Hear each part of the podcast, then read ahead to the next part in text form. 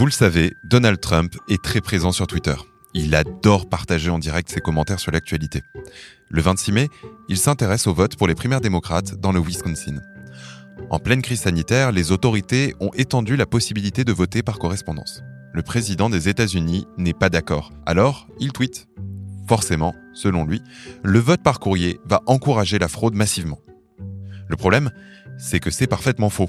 Le vote par correspondance n'a jamais fait augmenter la fraude. Alors, cette fois-ci, Twitter fait quelque chose de complètement inédit. La plateforme fact-check le président des États-Unis. Maintenant, juste à côté de son tweet, il y a un avertissement et on est invité à aller découvrir les faits sur le vote par correspondance. Twitter dit donc explicitement que Donald Trump ne dit pas la vérité.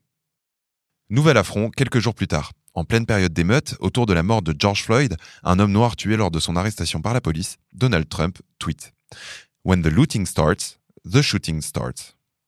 Quand les pillages démarrent, les tirs commencent. Cette phrase, Twitter a jugé qu'elle faisait l'apologie de la violence, et donc a masqué le tweet des fils d'actualité de ses followers. Par contre, on peut encore le voir quand on se rend sur le compte du président américain, agrémenté d'un bandeau qui explique que ce tweet enfreint les règles de la plateforme. Il faut lire cet article de One Zero sur la plateforme Medium qui raconte les coulisses de la décision de Twitter qui a déclenché la fureur de Donald Trump. Orange vous présente le mémo. Bonjour Marine. Bonjour Germain. Bienvenue dans ce nouvel épisode du mémo. Aujourd'hui, on se penche sur la question de la parole en ligne et du rôle des plateformes et des réseaux sociaux. Est-ce qu'on peut vraiment réguler ces nouveaux espaces publics? Est-ce que les réseaux sociaux influencent le débat démocratique? D'ailleurs, Marine, c'est bien ce que dit Donald Trump, que les réseaux sociaux censurent le discours des conservateurs. Oui, depuis son élection, les relations entre le président des États-Unis et les entreprises de la Silicon Valley, où la culture est plus démocrate que républicaine, sont très tendues. Euh, les républicains et Donald Trump en tête accusent les réseaux sociaux de supprimer systématiquement les posts et les vidéos des conservateurs, d'exercer une sorte de censure. Dans le Washington Post, je lis d'ailleurs que quasiment la moitié des Américains sont convaincus que les réseaux sociaux sont biaisés politiquement. Résultat, le président a menacé Twitter d'abroger la section 230 qui stipule que les plateformes ne sont pas responsables des contenus publiés par leurs membres. On a parlé de Twitter, mais les autres plateformes sont aussi actives autour des questions politiques, non? Oui, Twitch et Reddit, par exemple, ont aussi supprimé des comptes liés à Donald Trump qui propageaient des contenus haineux. Je lis ça sur Le Monde. La plateforme Twitch, tu sais, c'est cette plateforme qui permet de faire des live vidéos. Eh ben, ça n'était pas du tout son domaine, mais depuis quelques mois, elle est investie aussi par des contenus politiques. Donald Trump y a d'ailleurs sa chaîne sur laquelle il publie des vidéos. Ce qui lui a valu d'être bloqué, c'est la rediffusion d'une vidéo d'un meeting. Et dans ce meeting, il déclarait que les Mexicains qui traversaient la frontière étaient des violeurs. Contenu jugé haineux par les plateformes alors? Oui, et la sentence est sévère puisque le compte du président américain a été suspendu temporairement par la plateforme qui appartient à Amazon. Comme tout le monde, les politiciens sur Twitch doivent adhérer à nos conditions de service et aux règles de notre communauté. Nous ne faisons pas d'exception pour les contenus politiques ou d'actualité. C'est comme ça que Twitch a justifié sa décision. Et Reddit, quant à elle, a supprimé une communauté de fans de Donald Trump pour les mêmes raisons, après plusieurs avertissements. Et YouTube a aussi durci sa politique de modération des contenus haineux. Elle a supprimé 25 000 chaînes. Donc, si je comprends bien, les plateformes sont aujourd'hui en train de durcir leur politique est-ce que c'est un mouvement général? Alors oui, plutôt sur les mastodontes du secteur en tout cas. Le premier combat auquel ces plateformes se sont attaquées, c'est celui contre les fake news et les publicités politiques.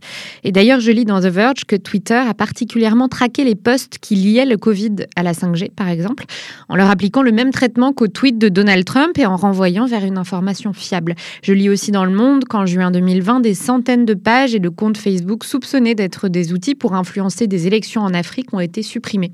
Donc les plateformes ont bien compris qu'elles ne pouvaient pas tout laisser faire et tout laisser dire sur leur page, mais sur la politique, il y a des divergences assez importantes entre les entreprises, notamment entre Twitter et son PDG Jack Dorsey d'un côté et Facebook, le réseau de Mark Zuckerberg de l'autre. C'est ce qu'on peut lire dans un article du Wall Street Journal. Et alors, comment Facebook et Twitter se distinguent? Chez Twitter, c'est simple. Jack Dorsey a purement et simplement supprimé les publicités politiques de sa plateforme. Il autorise uniquement les publicités qui ont pour but de défendre une cause. Facebook et Google, eux, continuent à les autoriser, mais ils essaient de limiter deux choses les fausses allégations, les fake news en somme, et l'hyperciblage des publicités politiques. On se souvient de l'affaire Cambridge Analytica qui serait parvenue euh, par un ciblage ultra précis à influer sur le résultat du Brexit puis de la présidentielle américaine. Dans l'article du Washington Post, c'est assez intéressant. On peut voir la différence de traitement autour d'un seul et même contenu. Certaines publicités politiques qui propagent des mensonges sont acceptées sur Facebook. La sénatrice Elizabeth Warren, candidate malheureuse à la primaire démocrate, a même fait sciemment le test avec une publicité mensongère. Donc, il y a une vraie divergence entre les plateformes. Oui, notamment entre Facebook et Twitter. Tout le débat tourne autour de la liberté d'expression. Et alors que Twitter s'est engagé et de manière fracassante hein, avec les tweets de Donald Trump, du côté de Facebook, Mark Zuckerberg affiche sa volonté de neutralité. En 2019, à l'université de Georgetown, il affirmait que les plateformes ne devaient pas être les arbitres de la parole publique. Pour lui, il faut protéger la liberté de chacun à s'exprimer comme il l'entend. On peut retrouver l'essentiel de ce discours dans le New York Times. Et il a réitéré en 2020, après ces fameux tweets de Donald Trump sur Fox News, des entreprises privées ne devraient pas être les arbitres de la vérité donc il considère que ce n'est pas son rôle et puis euh, qu'en eux-mêmes, les postes qui relaient ces fausses informations de la part de personnalités politiques sont des informations. Et donc, ils arrivent à être neutres politiquement? Oui, enfin la neutralité, c'est pas si simple. C'est ce que nous explique Kevin Roos dans un épisode du podcast The Daily. Il a notamment créé une série de podcasts sur les mouvements extrémistes en ligne qui s'appelle Rabbit Hole.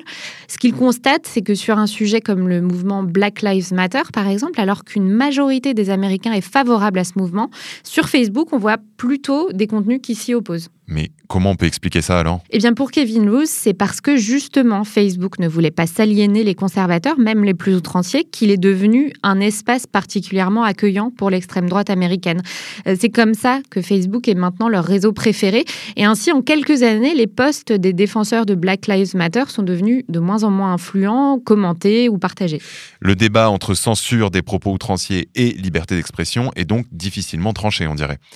C'est d'ailleurs la question qu'a dû se poser le Conseil constitutionnel en France au sujet de la loi Avia. Oui, la loi Avia contre la haine en ligne. D'après cette loi, les réseaux sociaux avaient 24 heures pour supprimer un contenu haineux sur leur page sans intervention d'un juge. Le Conseil constitutionnel a établi que ça aurait représenté une atteinte à la liberté d'expression et il a donc retoqué la loi. Donc mettre en place un arsenal juridique qui concilie liberté et censure de propos indésirables semble être un exercice complexe. Mais les États ne sont pas les seuls acteurs à essayer de conduire Facebook à changer d'attitude. Les marques sont entrées dans la bataille avec la campagne Stop Hate for Profit. Adidas, Coca-Cola, Ford, Verizon. Toutes ces marques se sont engagées à couper les dépenses publicitaires sur Facebook si le réseau ne fait rien pour stopper la haine en ligne. Quand on voit les montants engagés en publicité par ces marques, ça représente des milliards de dollars de pertes potentielles pour l'entreprise. C'est par exemple 42 millions de dollars pour Unilever ou 36 millions 5 pour le chocolatier Hershey's. Si vous voulez découvrir ces montants astronomiques, c'est dans un article du New York Times. Quant à cette tendance, nous allons la suivre attentivement. Merci à tous de nous avoir écoutés. N'hésitez pas à vous abonner sur votre plateforme d'écoute de podcast préférée et à partager cet épisode s'il vous a plu. On vous retrouve très vite dans un prochain numéro du Mémo. C'était Le Mémo, un podcast orange.